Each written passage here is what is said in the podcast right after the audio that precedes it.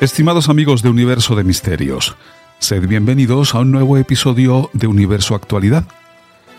Ese tipo de episodio de Universo de Misterios en el que pues damos a conocer algunas noticias científicas y las comentamos. También es el tipo de episodio en el que pues a veces hablamos un poquito de nuestro de nuestro propio podcast al no tratar un tema concreto al que ceñirme, pues sí que creo que me siento un poco más libre para hablaros de temas relacionados con el podcast y no tanto con, el, con un tema concreto, ¿no? Bueno, y en ese sentido, eh, y antes de ir con las noticias, pues os comentaré que han pasado ya muchas semanas, meses, desde que envié por distintos medios una invitación a eh, este hombre que se llama operador nuclear, ¿no? que es experto en energía nuclear, al menos trabaja, parece, en una central nuclear y, ha escrito algún, algún libro sobre el asunto. Bueno, el caso es que por distintos medios él sabe que Universo de Misterios tiene interés en contar con su opinión, en entrevistarle. Y lo que a mí me llega de una persona que lo conoce personalmente es que, que, bueno, que está muy ocupado en estos momentos. Creo que va a sacar un nuevo libro y, y que quizás por esto es por lo que no ha respondido a la invitación de Universo de Misterios.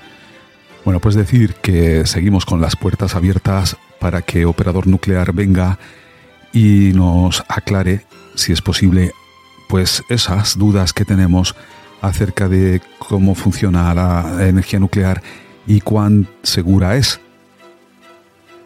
Y os cuento esto porque cuando tocamos el tema de la energía renovable, de la energía fotovoltaica y del hidrógeno como vector para almacenar estas energías renovables, tanto la fotovoltaica como la eólica, pues eh, me sugeristeis ante, ante mi postura un poco eh, crítica con la energía nuclear, en el sentido de que, desde mi opinión, no, había, no hacía falta recurrir a la energía nuclear porque pronto tendríamos tecnología suficiente como para permitir que utilizáramos el hidrógeno como vector energético, un modo de almacenar la energía renovable y poderla utilizar cuando esta, la renovable, no se produce en cantidad mm, en la cantidad necesaria para cubrir la demanda, bueno, pues como el hidrógeno está a las puertas de que se convierta en este vector energético, desde mi punto de vista, que puede estar equivocado, pero que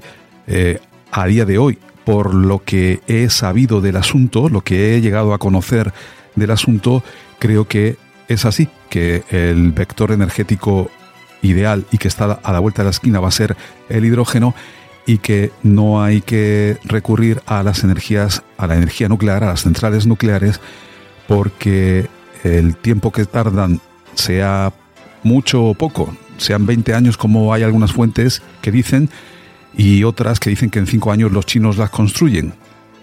En cualquier caso, es mi opinión, creo que los riesgos que tiene la energía nuclear hace que no sea una, digamos, una solución ideal. Y entonces alguien me dirá, es que los riesgos no son los que eran o no son los que la gente cree. Y yo seguiré diciendo, mm, si el evento de Tunguska tuviera lugar hoy día y, explosionase en el norte de Francia, estaríamos ante una hecatombe nuclear tremenda, porque allí hay centrales nucleares en un corto rango, ¿no? Y nunca, bueno, nunca ha ocurrido esto y es probable que no ocurra jamás. Pero como la posibilidad está ahí, ¿no? No es cero, y en el futuro de, nuestro planeta es seguro que nos encontraremos con mm, asteroides o meteoritos de gran tamaño que vuelvan a impactarnos, eh, yo entiendo que una central de energía fotovoltaica con una de hidrógeno al lado, si se viese bajo el radio de acción de un impacto de un, de un evento como el de Tunguska, pues sería una catástrofe, pero no sería una catástrofe como la que podría ocurrir si este evento de Tunguska afectase a centrales nucleares o a lugares donde se almacena los residuos ¿no? nucleares. Eh, en fin, esta es mi opinión, que puede estar equivocada, pero que es la que es y, y yo os la doy. El caso es que para cambiar esta opinión es por lo que sí que me gustaría contar con expertos en la energía nuclear que me explicaran por qué estoy equivocado, por qué eh, las centrales nucleares son seguras aunque ocurra, aunque estén bajo el radio de acción de un evento como el de Tunguska. Y, claro, alguno me dirá, es que el evento de Tunguska, ¿esto, ¿esto qué es? El evento de Tunguska, ¿es que se produce todos los días? ¿Es que no tenemos noticia de que se haya producido un evento como el de Tunguska en el mundo occidental, ¿no? Eh, por lo menos en lo que recordamos de nuestra historia. Y es cierto, pero también es cierto que... ¿Te está gustando este episodio? Hazte fan desde el botón apoyar del podcast de Nivos. Elige tu aportación y podrás escuchar este y el resto de sus episodios extra. Además, ayudarás a su productor a seguir creando contenido con la misma pasión y dedicación.